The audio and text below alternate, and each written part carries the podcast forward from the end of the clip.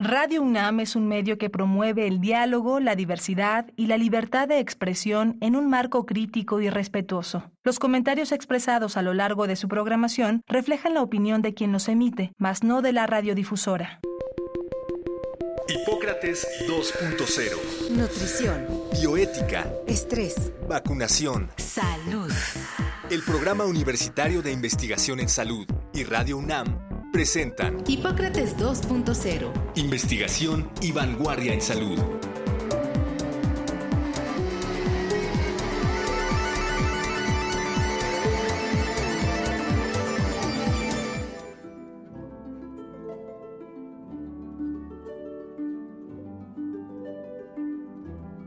Hola, ¿qué tal? Bienvenidos a Hipócrates 2.0. Yo soy Mauricio Rodríguez. Como cada semana les doy la más cordial bienvenida. Qué bueno que nos están acompañando aquí en Radio UNAM. En el programa de hoy vamos a platicar sobre la encuesta nacional de salud y nutrición, la ENSANUT, que pues ya lo escucharán ustedes de nuestro invitado, pero es un esfuerzo que hace un grupo de especialistas en salud pública para tener información sobre la salud del país a nivel nacional y en particular las últimas dos han incluido el componente COVID, entre otras cosas, y es una información sumamente valiosa para entender y saber exactamente lo que ha ido ocurriendo. Eh, y para eso invitamos al doctor Tonatiu Barrientos Gutiérrez, que es médico, doctor en epidemiología por la Universidad de Texas y tiene un postdoctorado en epidemiología social en la Universidad de Michigan. Él es miembro de la Academia Nacional de Medicina y del Sistema Nacional de Investigadores nivel 3 y actualmente es director del Centro de Investigación en Salud Poblacional, precisamente en el Instituto Nacional de Salud Pública, que es donde se coordinan los trabajos de la ENSANUT. Así que pues vamos a entrarle de lleno, pero primero quiero saludarte, Donatiu, muchísimas gracias por aceptar la invitación, bienvenido a Hipócrates 2.0. No, muchas gracias a ti, Mauricio, por la invitación. Encantado de estar aquí contigo y con tu audiencia.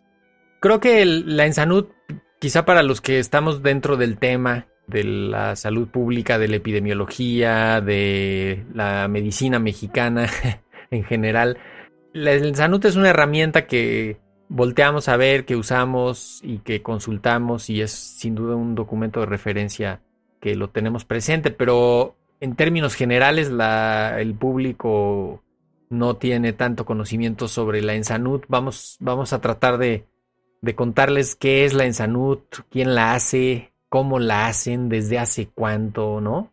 ¿Por qué no empezamos con eso, Tonatio? Sí, claro. Bueno, pues desde luego, como tú mencionabas, la Ensanut es, digamos, eh, la principal herramienta de monitoreo y de seguimiento del estado de salud de la población mexicana nos permite, digamos, tomar una fotografía de cómo están las personas y su estado de salud.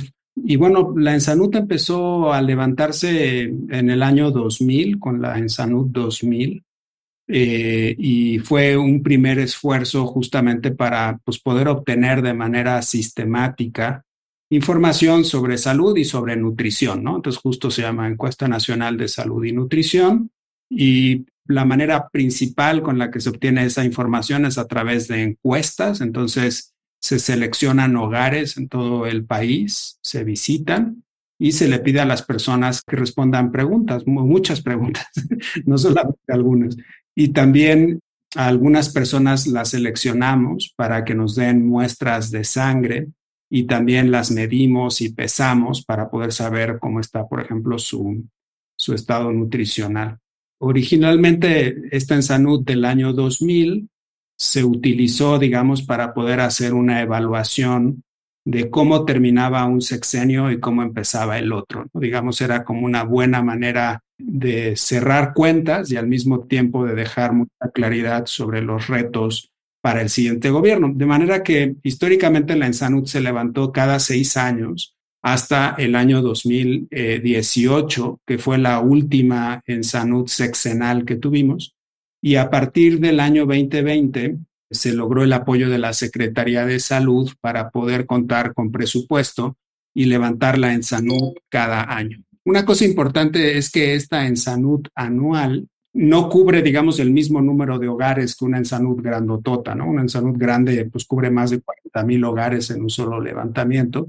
Y ahora lo que estamos haciendo es dividir ese número para visitar un número menor de hogares año con año, pero que nos permita ir teniendo pequeñas fotografías anuales a un nivel muy general, digamos, a un nivel regional, pero que al paso de los años vamos a poder conjuntar para poder hacer una estimación de qué está ocurriendo, por ejemplo, a nivel de los estados. Entonces, la verdad es que este ha sido un cambio muy positivo porque nos permite tener mejor información con mayor frecuencia y fíjate que además nos ha permitido este nivel de flexibilidad que tuvimos, por ejemplo, para enfrentar la emergencia sanitaria de COVID-19. Porque justamente cuando se declara la pandemia, nosotros estábamos ya en el proceso casi de finalizar los cuestionarios de la ENSANUD, que en ese momento iba a ser la ENSANUD 2020, y gracias a que era este proceso anual que llamamos ENSANUD continua, fue que pudimos pues modificar los cuestionarios y modificar los procedimientos para poder tener la primera foto de qué estaba pasando en México con pandemia y también obtener muestras de sangre para poder ver seroprevalencia, ¿no? Que fue lo que se presentó en la Ensanud 2020. Y ahora en la Ensanud 2021, bueno, repetimos un poco algunas de estas preguntas, pero creo que sobre todo nos interesaba mucho conocer qué estaba pasando en términos de la experiencia de infección de las personas, de la experiencia eh, de vacunación y desde luego también de la experiencia de, pues, atención en salud que fue, digamos, como el foco principal de 2021. De hecho, lo relatas muy bien. Justamente es un instrumento de, de evaluación indirectamente, ¿no? Del desempeño de la salud en el país. No necesariamente la evaluación de los funcionarios, ¿no? Que luego todo el mundo quiere siempre llevarlo hasta allá y decir es que ya ven es que es culpa de este señor o de este otro señor eh, y en realidad pues es un fenómeno muchísimo más complejo, pero la Ensanut ha ido proporcionando información, aportando datos y no, no puedo dejar de preguntarte quién la hace operativamente, cuánta gente participa en, en ir a colectar información, muestras, mandar las muestras a los me imagino que tienen una especie de biobanco, ¿no? En el, en el instituto y luego procesar todas esas muestras. Yo he participado en, algunos de los análisis que han hecho, ¿no? De, con la doctora Lourdes García sobre, pues básicamente prevalencia de algunas de las infecciones, eh, pertusis, hepatitis, y justamente con datos y con sueros de la Ensanud. Pero es, es un ejército, ¿eso cómo lo hacen? Sí, lo hace el instituto, o sea, el instituto cada año, digamos, recibe una partida presupuestal, ¿no? Dinero del gobierno federal para poder organizar todo el, digamos, el operativo, ¿no? Que requiere la ENSANUT. Tenemos ya grupos de campo que están muy bien entrenados, que nos han acompañado, digamos, ya en otras ENSANUTs. Eh, y justamente, pues se generan brigadas, cada una de las brigadas se asigna a un territorio específico y van funcionando de manera, eh, digamos, sincrónica, ¿no? Entonces, por ejemplo, empezamos en Ciudad de México, Estado de México, y a partir de ahí nos vamos moviendo hacia otras regiones de manera muy ordenada, muy cuidadosa, y se van visitando, digamos, los municipios y dentro de los municipios los hogares que fueron eh, seleccionados al azar, y de esa manera es que justamente aseguramos que la muestra sea representativa y los resultados sean válidos pero desde luego que representa un esfuerzo logístico muy mayúsculo. Y, bueno, aquí no cabe más que, más que hacerle un reconocimiento a la doctora Teresa Shama, que es la coordinadora de la ENSANUD, que ahora cada año está lidiando, digamos, con toda la problemática que implica la encuesta, ¿no? porque la ENSANUD no solamente son, digamos, ir a levantar encuestas, sino se levanta una encuesta, al otro día en la mañana se visita de nuevo el hogar para poder tomar una muestra de sangre en ayunas y poder ver, por ejemplo, indicadores como glucosa en sangre, que son fundamentales para la encuesta, pero que implican un, un, esfuerzo doble, ¿no? Porque tienes que volver al día siguiente. Y luego después, bueno, todo eso se mete en tanques de nitrógeno, los tanques de nitrógeno se regresan a los laboratorios y ahí se hace la separación de las muestras y de ahí se distribuye, digamos, a los diferentes laboratorios que analizan las muestras. Por ejemplo, ya tenemos algunos años colaborando con el Instituto Nacional de Nutrición para poder hacer algunas mediciones. Otras se hacen en el mismo instituto, otras envían, por ejemplo, al INDRE, ¿no? Ahora que hemos estado trabajando cero prevalencia, hemos contado con el apoyo del INDRE para hacer algunos de los anticuerpos. Entonces, sí, sin duda es un esfuerzo de logística tremendo, pero que vale muchísimo la pena porque pues, nos permite dar respuesta a estas necesidades de información.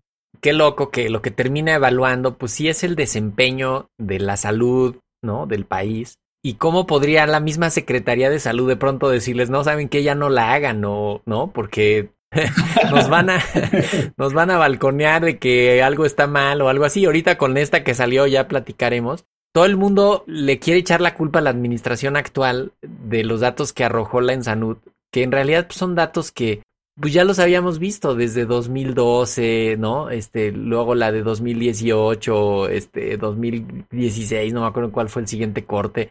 Y ya se veía, ¿no? Que, que algunos indicadores estaban mal y iban, iban hacia lo mal. Pero no me voy a meter ahorita a eso. Más bien quiero un poquito poner ya el contexto porque la Ensanud 2021 la levantaron entre agosto y noviembre de 2021 y visitaron 12.619 hogares. Se dice muy fácil, pero es un trabajal de todo el país, ¿no?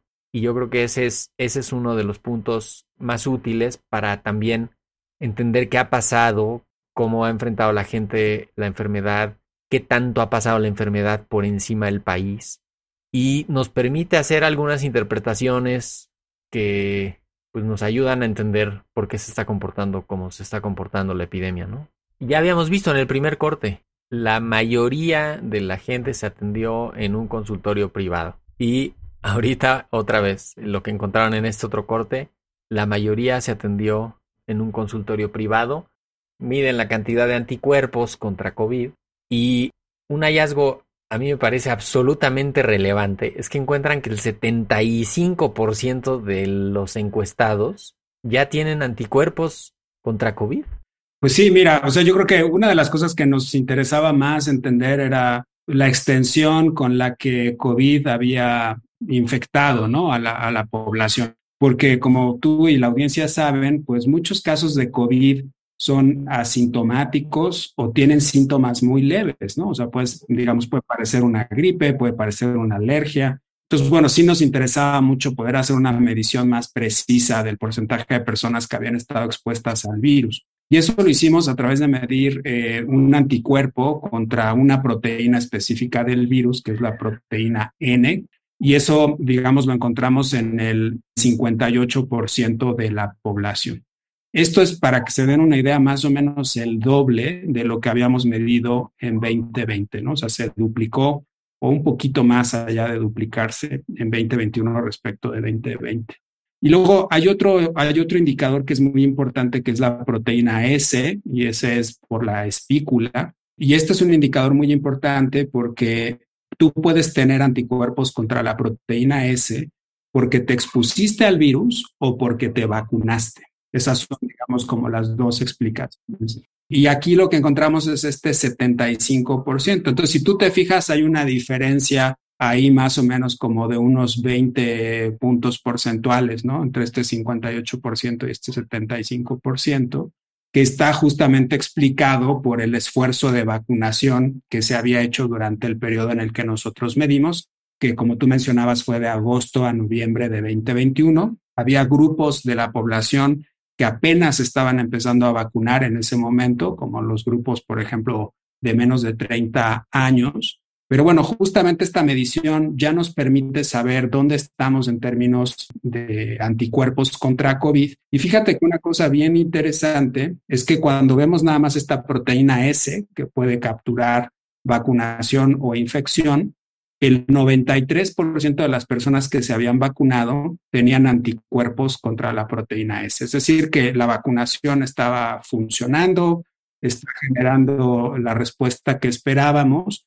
Y bueno, pues tener 93% de las personas eh, que ya se habían vacunado con anticuerpos, pues sugiere que ha sido un proceso bastante sí, exitoso. Y que no quiero meter el término de inmunidad de rebaño, pero pues sí nos da protección de grupo. O sea, tener esa medición en esos niveles de protección, pues sí nos habla de una protección de grupo y sobre todo de los grupos más vulnerables y también te permite entender por qué las siguientes olas, porque esta instantánea que ustedes tomaron con la en Salud 2021 entre agosto y noviembre es justamente despuesito de la tercera ola de Delta, que todavía estuvo que todavía estuvo fuerte, y antes de la cuarta ola de que ya fue Omicron y desde luego de la quinta que estamos ya casi saliendo, ¿no?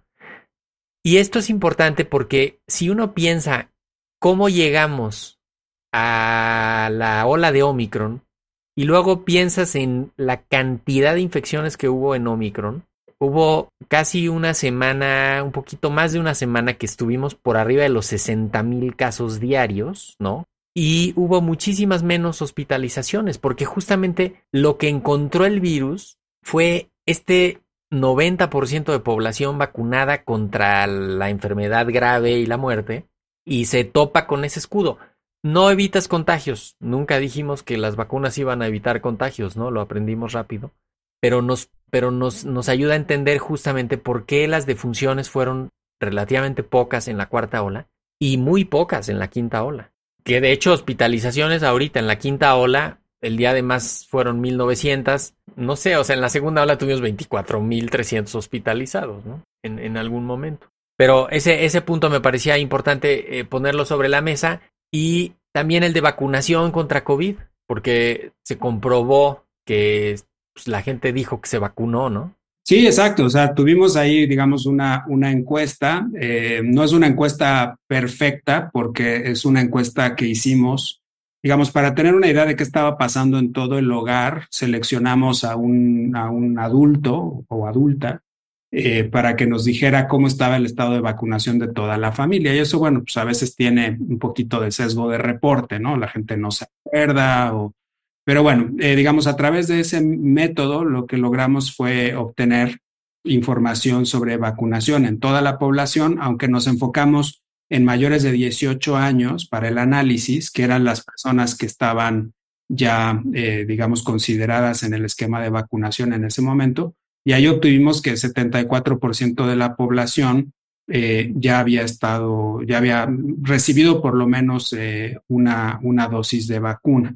Y también nos permitió ver un poco, digamos, la distribución de, la vacunación por tipo de vacuna, ¿no? Entonces encontramos, por ejemplo, que Pfizer, Sinovac y Moderna son las que habían tenido una mayor proporción de segundas dosis seguidos de Sputnik y Astra. Y esto tiene sentido, no, digamos, sobre todo porque para el momento en el que se hizo la encuesta, Sputnik y Astra todavía se estaban utilizando mucho en población joven. Entonces, como, recordarás, la, estrategia de vacunación empieza con grupos de edad más, más, eh, más añosos y después va bajando hacia población más joven justo para responder a esta relación de riesgo-beneficio. ¿no? Creo que eso ayudó mucho y también nos permitió, por ejemplo, evaluar qué síntomas habían tenido las personas después de vacunarse. Eh, vimos que más del 40% no tuvo ningún, ningún síntoma y quienes tuvieron algún síntoma fueron pues esencialmente síntomas muy leves, ¿no? Dolor de cabeza, dolor local, eh, algo de cansancio. Y bueno, y la otra cosa que también nos interesaba mucho era entender, bueno, de las personas que ya les tocaba vacunarse y no se habían vacunado, pues por qué razones no lo habían hecho.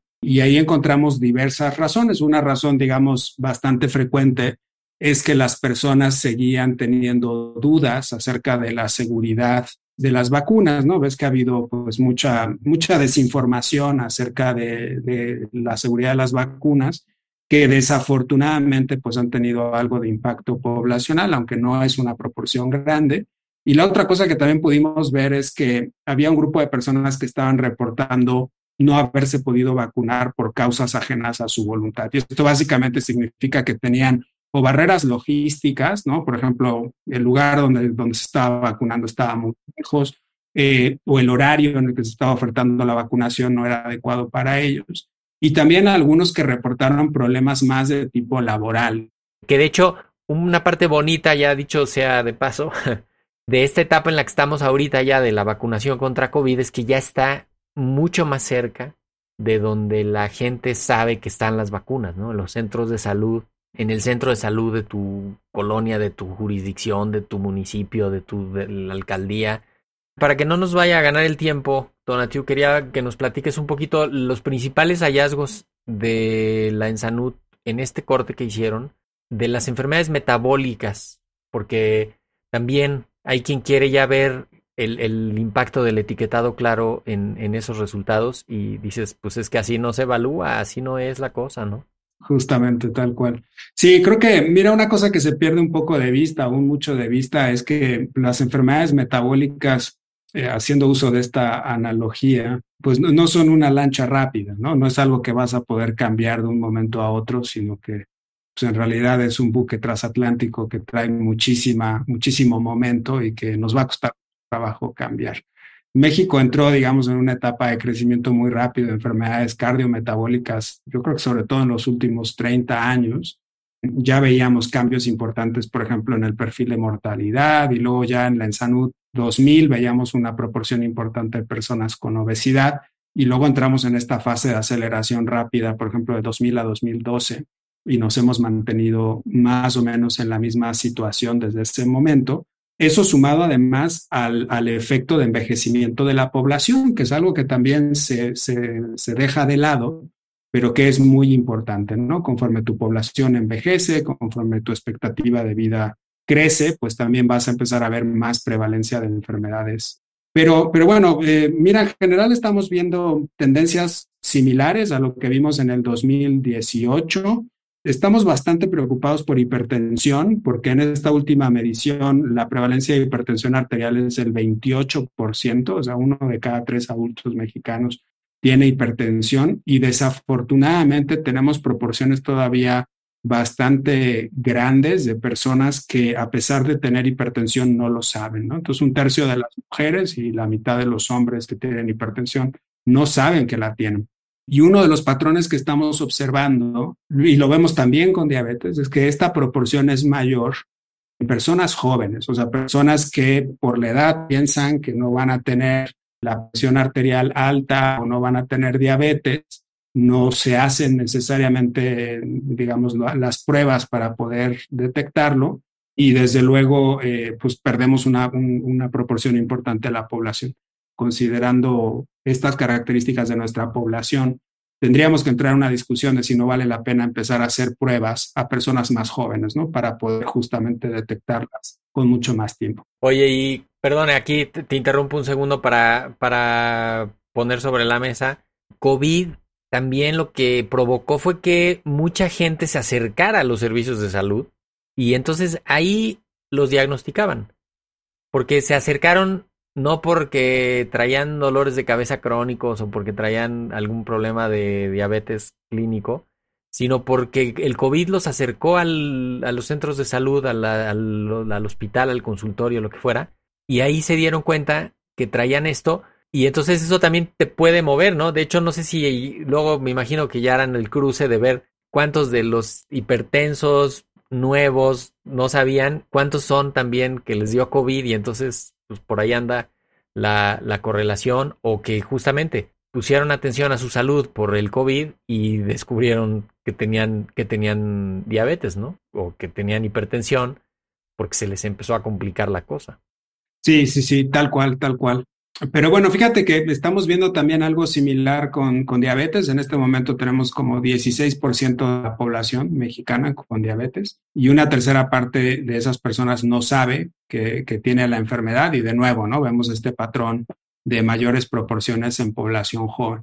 Y luego finalmente algo que hemos venido siguiendo con mucho interés ya desde hace muchos años, que es eh, este tsunami ¿no? que tenemos de, de, obesidad y sobrepeso, donde más del 70% de nuestra población tiene obesidad o sobrepeso. En este momento tenemos 37% de la población con obesidad y 36% con sobrepeso. Y algo que nos preocupa y que estamos viendo ya desde la Ensanud 2018 es una, es una, digamos, un incremento mayor en las mujeres que, que en los hombres, particularmente para obesidad. Pues bueno, yo creo que mira, son, son problemas que necesitamos monitorear eh, de, de, forma muy cercana, hay que darles un seguimiento muy estrecho, necesitamos desde luego ver qué está pasando con las personas, pero también ver qué está pasando con el sistema de salud, o sea, cómo está teniendo el sistema de salud al enorme reto que nos implican las enfermedades crónicas. Y bueno, la Ensanut desde luego es una herramienta fundamental para poder tener esta, esta fotografía. ¿Cómo hago que esa información de la Ensanud aterrice en la población? ¿Qué le recomiendas al que nos esté escuchando, a la que nos esté escuchando, que, podemos decirle, mira, sabemos esto, así que cuídense o qué le vamos a decir? Yo creo que eh, varias cosas, desde luego. Una es que es muy importante, digo, hablando específicamente de enfermedad cardiometabólica, que las personas se hagan un, chequeo de vez en cuando, ¿no? Entonces, cuando pasen por ahí por su clínica, pasen, entren, que les tomen la presión arterial, háganse una prueba de glucosa. Yo creo que eso, desde luego, es, es extraordinariamente útil.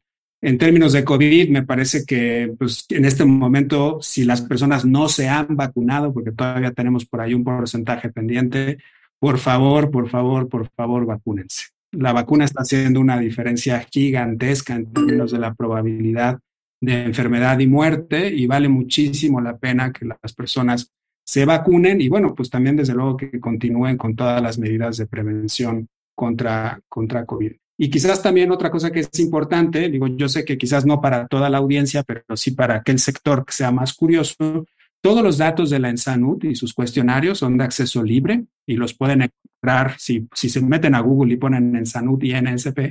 Ahí les va a dar el acceso directo a, a donde están eh, nuestras bases de datos. Las bases de datos están, me parece, desde el año 2000 o 2006, de manera que se puede eh, utilizar ese recurso. Es un recurso público, es un recurso nacional y desde luego les invito a, a revisar los reportes, pero también si tienen curiosidad y ánimo, a trabajar con las bases de datos porque hay mucha información extraordinariamente valiosa. Pues con eso nos despedimos, doctor Tonatiu Barrientos, director del Centro de Investigación en Salud Poblacional en el Instituto Nacional de Salud Pública y justamente parte del equipo que hace posible la, la Ensanut. Muchísimas gracias, Tonatiu, por haber estado acá y te vamos a seguir dando lata. Muchas gracias a ti, Mauricio, y, y de verdad muy, muy agradecido por la invitación. Pues ya lo escucharon, toda esta información es pública. Eh, júntense con sus amigos que quieran analizar datos y bajen las bases de datos o pues escuchen nuestros programas. Vamos a hacer varios programas abordando el tema de la, de la Ensanud. Pero hoy se nos terminó el tiempo. Yo nada más les agradezco que nos hayan escuchado. Espero que nos acompañen la próxima semana. Yo soy Mauricio Rodríguez y esto fue Hipócrates 2.0. Quédense en sintonía de Radio UNAM. Hasta la próxima. Agradecemos al doctor Samuel Ponce de León, coordinador del Programa Universitario de Investigación en Salud y coordinador académico de esta serie.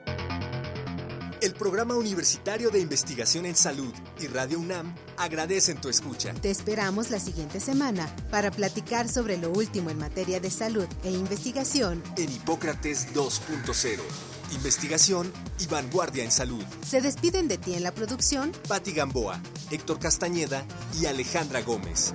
Hipócrates 2.0, Radio UNAM. Experiencia sonora.